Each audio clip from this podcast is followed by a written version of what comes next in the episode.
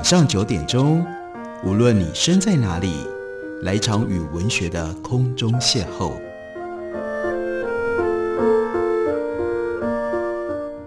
杨照谈书，邀您一同遨游文学世界，认识古今中外的经典之作。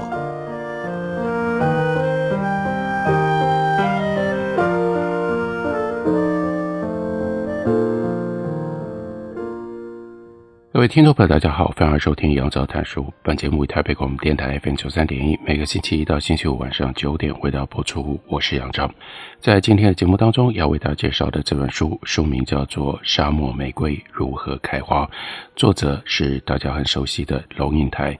这是时报出版公司刚刚出版《龙应台演讲集》当中的第一集。在这本书里面，龙应台收集了他过去主要的一些演讲的内容。在序言里，他说：“我其实害怕演讲，因为每一次的演讲，为了不辜负那亲人来听讲的人，都要花很多很多的时间准备，而且通常一个题目只讲一次，不重复。如果时间就是金钱的话，那么演讲比文章可能成本更高，不敢多做。而且任何前台的灯光亮起，都有太后的孤僻症发作。在担任公务员的高压时期，有一次演讲，大厅已经千人坐满。”部长坐车开到后台入口处停下来，推开车门就要直接上台了。我跟司机说：“等一下，让我先哭一分钟。”一场演讲结束之后，大纲或草稿就被放进某一个刚好在手边的抽屉，转头就忘了。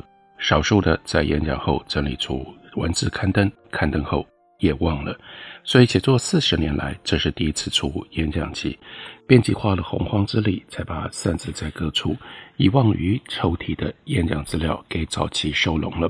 我又花了好大功夫重新阅读，一一检视，舍弃了百分之八十，留下的文字进入到这两集。一集就是我们今天为大家介绍的《沙漠玫瑰怎么开花》，而龙应台觉得这些内容是在时光的凶狠淘洗之后，意义非但不减少。反而更惊悚的几篇，如何惊悚法呢？他就举了例子，他说，二零一零年在北京大学的演讲谈文明的力量，虽然主办方一直紧张着，担心演讲会被临时取消，我甚至于在步入讲堂，马上要开讲的前几分钟，还觉得不可能上得了台，在那样的时空下，竟然能够在满堂的鸦雀无声当中，平平静静地说，这就是。那场演讲开头的一段内容，如果说所谓的大国崛起，他人民之所引以为傲的是军事的耀武扬威、经济的财大气粗、政治势力的唯我独尊，那我宁可他不崛起，因为这种性质的崛起，很可能最终为自己的人民以及人类社区带来灾难很危险。谁又在乎血浓于水？至少我不那么在乎。如果我们对于文明的尺度，完全没有共识。如果我们在价值的基座上根本无法对话，血浓于水有意义吗？二零一零年的北京还容许一个台湾人在那片土地上诚恳地说话，台下的人从容地聆听。很少人能想象十年后的满江寒气，遍地肃冷。另外，还要举例，二零零四年，那是他在香港大学的演讲，题目是《香港，你往哪里去》。龙应台说：“二十年后的今天读来，觉得背脊发凉。”在那场演讲当中，龙应台说：“中国不是不可以爱，英国殖民者曾经多么防备你去爱他，连鸦片战争都一笔带过。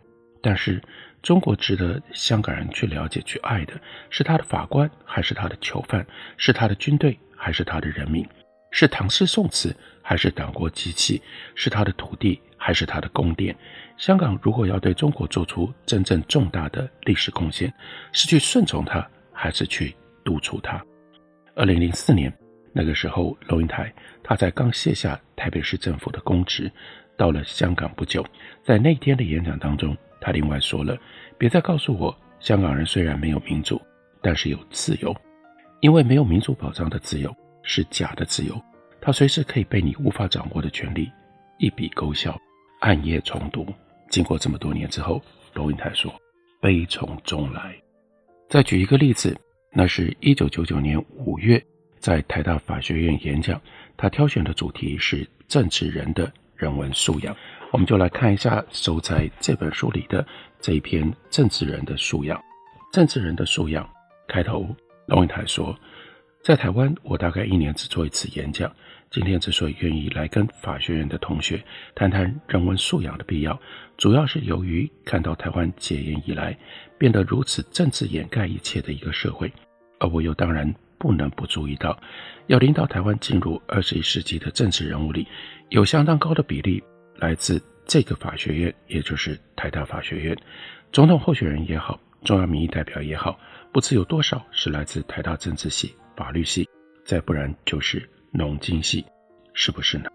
但是今天的题目不是政治人物，而是政治人要有什么样的人文素养？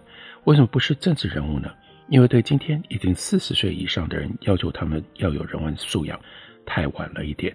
今天面对的你们，那是大学生，所以说大概二十岁，在二十五年之后，你们之中今天在座的，也许就有四个人。要变成总统候选人，那么我来的原因很明白，你们将来很可能影响社会。但是昨天我听到了另一个说法，我的一个好朋友说，你确实应该去台大法学院讲人文素养，因为这个地方出产最多危害社会的人。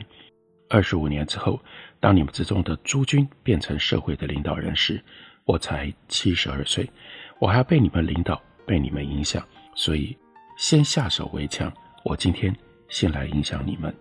我们为什么要关心今天的政治人，明天的政治人物呢？因为他掌有权力，他将决定一个社会的走向。所以，我们这些可能被他决定大半命运的人，最殷切的期望就是：你这个权力在手的人，拜托，请你务必培养价值判断的能力。你必须知道什么叫做价值，你必须知道如何做判断。我今天完全不想涉及任何的。现实政治，让我们远离政治一天。今天所要跟你们共同思索的是，我们如何对一个现象形成判断，尤其是在一个众说纷纭、真假不分的时代里。二十五年之后，我们之中的某一个人，也许必须决定，你是不是应该要强迫像钱穆这样的国学大师搬出他住了很久的宿书楼呢？这是一度曾经轰动的新闻事件。宿书楼是位于台北外双溪的两层楼的院落，这是国学大师钱穆他的故居。一九九二年规划为学术研究图书馆，定名为钱穆先生纪念馆。宿书楼事件指的是陈水扁在立法委员任内，曾经因为房屋产权问题，坚持要求钱穆迁离。前天钱穆不久就去世了，所以接着龙应台又说：“你也许要决定。”在五四一百零五周年的那一天，你要做什么样的谈话来回顾历史？二十五年之后，你也许要决定，到底日本和中国和台湾的关系、战争的责任和现代化的矛盾应该怎么样去看？二十五年后的今天，也许你们也要决定，到底台湾和中国应该是什么样的关系？中国文化在世界的历史发展上又处在什么样的地位？甚至于东方和西方的文明。他们之间全新的交错点应该在哪里？二十五年之后，你们要面对这些我们没有解决的旧的问题，加上我们现在也许无能设想的新的问题，而且你们要带着这个社会走向新的方向。我希望我们今天的共同思索是一个走向未来的小小的预备。人文是什么？我们可以暂时接受一个非常粗略的分法，那就是文史。哲三个大方向，先谈谈文学。我说的文学指的是最广义的文学，包括文学、艺术、美术，广义的美学。为什么需要文学？了解文学，接近文学，对我们形成价值判断有什么关系？如果说文学有一百种所谓功能，而我必须选择一种最重要的，我的答案是：德文有一个很精确的说法，Mark Zicketbar 意思是是看不见的东西被看见，在我自己的体认当中，这就是文学和艺术最重要、最实质、最核心的一个作用。我不知道你们这一代人熟不熟悉鲁迅的小说，他的作品对我们这一代人是禁书。没有读过鲁迅的，请举一下手。当时当场有一半的人举手。龙应台就举例，鲁迅的短篇小说《药》讲的是一户人家的孩子生了老病，民间的迷信是馒头沾了鲜血给孩子吃，他的病就会好。或者说他的短篇小说《祝福》里的祥林嫂，祥林嫂是一个唠唠叨叨、近乎疯狂的女人，她的孩子给狼叼走了。让我们假想，如果你我是生活在鲁迅所描写的那个村子里头的人。那么我们看见的、理解的会是什么？祥林嫂不过就是一个让我们视而不见，或者是绕道而行的疯子。而在《药》这篇小说里，我们本身可能就是那一大早去买馒头，等着看人砍头的父亲或母亲，就等着要把那个馒头泡在血里来养自己的孩子。再不然，我们就是那小村子里头最大的知识分子，一个口齿不清的秀才。大不了对农民的迷信表达一点不满，但是透过作家的眼光，我们和村子里的人生就有了艺术的距离。有这样艺术的距离，那同样的事情，我们从作家的眼光当中会看到什么呢？让我们休息一会儿，等我回来再来看看龙应台如何告诉我们。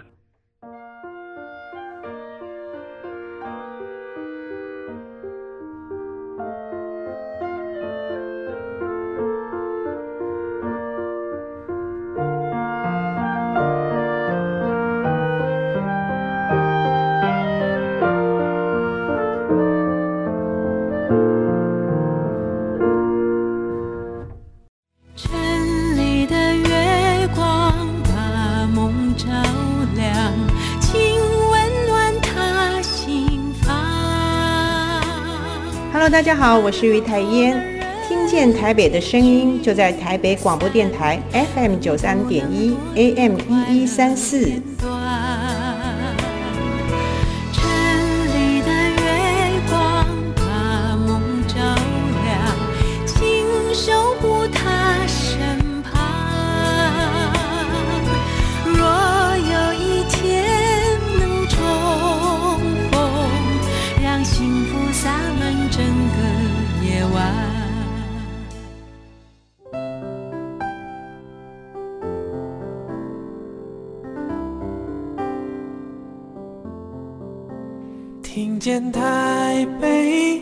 声音，拥有颗热情的心，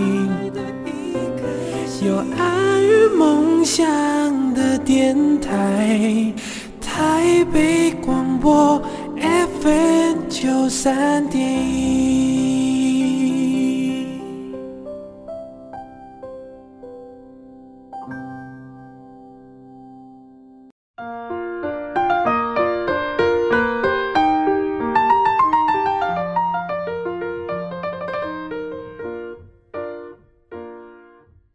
感谢你继续收听《杨照谈书》。本节目以台北广播电台 FM 九三点一，每个星期一到星期五晚上九点，回到播出到九点半。今天为大家介绍的，这是时报文化的新书《龙应台的演讲集》，书名叫做《沙漠玫瑰怎么开花》。在书里面收录了龙应台一九九九年到台大法学院去演讲的内容。在这场演讲当中，他提到了政治人的人文素养。但是人应该要了解文学，还有就举了例子，像是鲁迅的小说，透过鲁迅的短篇小说《药》，那你不止看到了愚昧，你同时也看到了愚昧后面人的生存状态，看见人的生存状态当中不可动摇的无可奈何和悲伤。在祥林嫂的故事里，你不只看到了贫穷粗鄙，你同时看到了贫穷粗鄙下面人作为一种原型。最值得尊敬的痛苦，文学让你看见。他说：“我想作家也分成三种吧。坏的作家暴露自己的愚昧，好的作家使你看见愚昧，伟大的作家使你看见愚昧的同时，认出自己的原型，而涌出最深刻的悲悯。这是三种不一样的层次。文学和艺术使我们看见现实背后更贴近生存本质的一种现实。在这种现实里。”除了理性的深刻之外，还有自觉的对于美的顿悟。美，也就是更贴近生存本质的一种现实。在这本书里面，另外也就收录了龙应台他的一场演讲。这场演讲的标题是“文学有用吗？”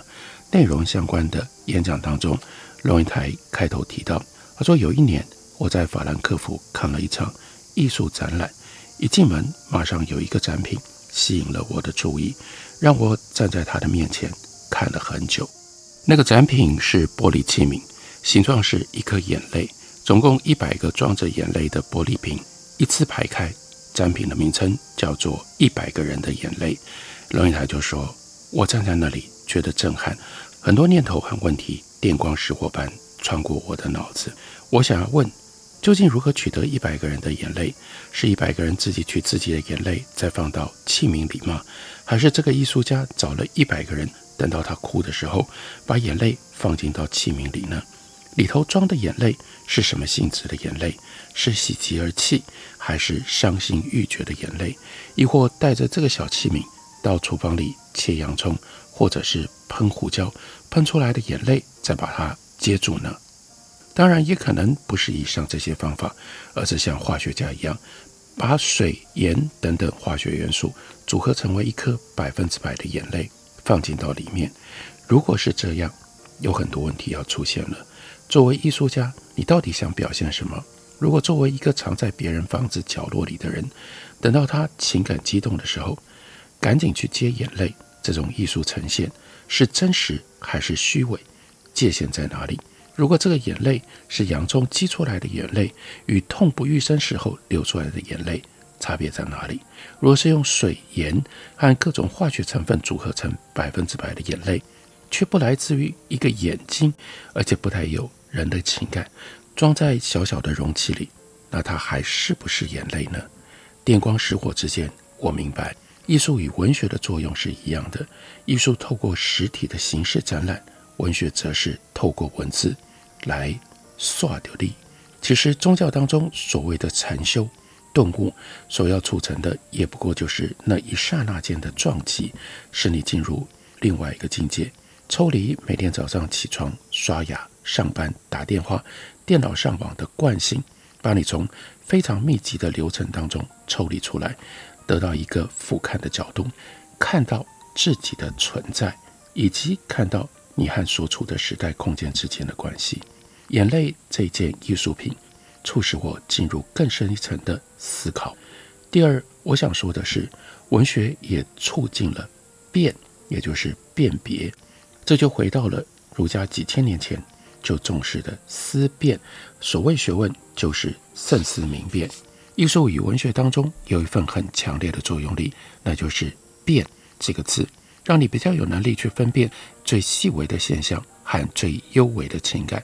这种细微的现象和幽微的情感，在你日常生活惯性当中是完全盲目的。譬如你们现在坐的这个地方。眼睛看着我，是否同时感觉到旁边有拱门？拱门有帘幕，外面有光从帘幕射进来。而你们今天到这里的路上，有没有从感官之中注意到今天的上海是否有阳光？是什么样的阳光？当阳光从外，当阳光从外面透过薄纱窗帘照进来，经过过滤，有点朦胧模糊的，与另外一个时空里阳光的质感完全不同。在生活的过程里，我们对细微的现象与幽微的情感，往往是视而不见的。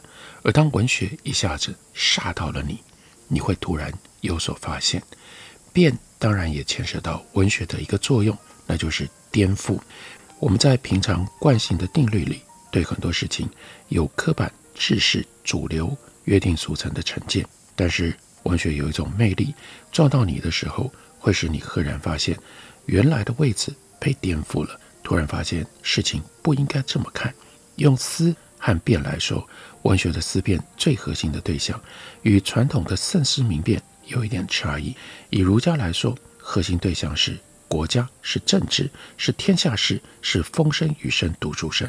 可是文学的深思与细微的分辨核心对象，则是人性。龙应台接着讲了一件事。他说：“有一位医学系教授带我去看他上解剖学，我从来没看过尸体被打开。他问我会不会不能承受，我说：“你放心，作为一个写作的人，什么都可以承受。”那堂课有十三个小时长，我从来没有注意过解剖学是怎么上的，也不知道解剖学教室里有没有气味。在毫无概念的情况底下，这个教授让我穿上了白袍就进去了。现场是像现在这样大小的厅，总共有十八个台子，十八具泡过福马林的尸体，每一个台子都围了二十几个学生，是将来的医生。首先，请问我应该用尸体还是遗体？中间的差别在哪里？如果说尸体的话，中间是否会有很多问题可以继续往下想？如果说遗体的话，是否整个情感都会不一样？我想你们应该已经明白我的意思了。这些十八岁的孩子们将来要成为医生，他们将来会如何对待我们呢？那天解剖课的内容是如何用手里的刀子和锯子把胸腔盖打开。在我看来，他们似乎都是第一次上课的学生。既然不能够拍照，我只好拿着本子写生去画他们。我的样子很像教授。当我穿过去的时候，就有学生拿着沾血的锯子来问我要从哪里下刀。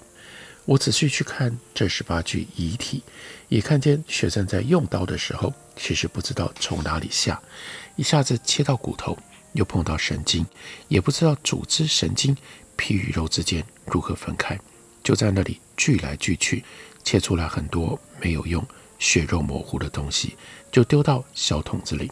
老师一桌一桌的寻，告诉他们经与络之间的空隙应该如何寻找，如何一刀切入。记得庄子曾经讲过的庖丁解牛的故事吗？梁惠王来看厨子丁，他如何解掉一头牛，发现他手之所处、肩之所以、足之所履，一切一割、一收一纳之间，完全像音乐。梁惠王大吃一惊，问。这是怎么一回事？神奇的庖丁说：“我开始去解剖牛的时候，眼睛看到的是一整头牛。可是三年以后，我根本看不到全牛，我只看到了局部，局部被放得非常大。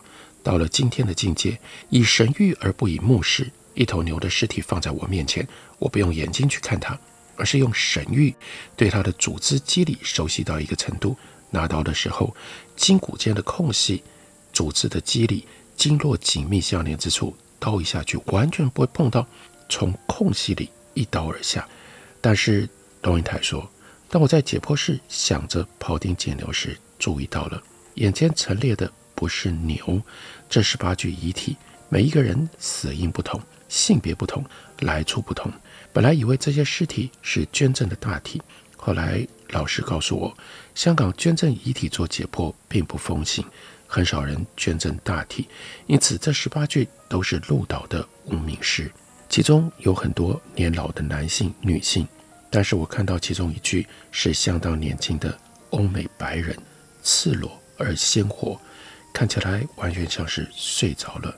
他有什么样的人生历程，会有一天倒在香港的路上，变成一具无人认的尸体，最后躺在解剖台上，让一些锯子都还不知道怎么拿的孩子们。打开他的胸腔。这堂解剖课，我们正在教年轻人如何在外科手术变成科学的庖丁，变成对人体结构认识最有本事的专家。可是这些年轻人将来要面对的不是牛，而是人。在医学教育里，在什么样的课堂里会教这些学生操刀技术以外的其他问题？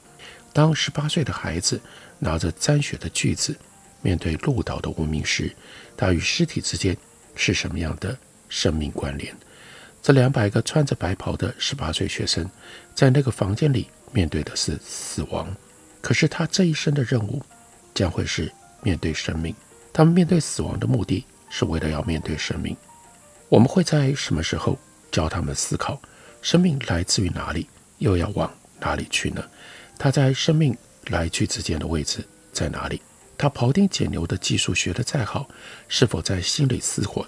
是否在心里思索过终极目的是什么？这些问题在医学教育里有教吗？还是其实不知道从哪里教起呢？龙应台语重心长地说：“这些可能正是文学能够发挥作用的地方。”这是龙应台其中的一场演讲，标题叫做《文学有用吗》，里面有很多的思考跟提示，很值得大家看一下、想一想。这就收录在时报出版的新书《沙漠玫瑰怎么开花》这本书里。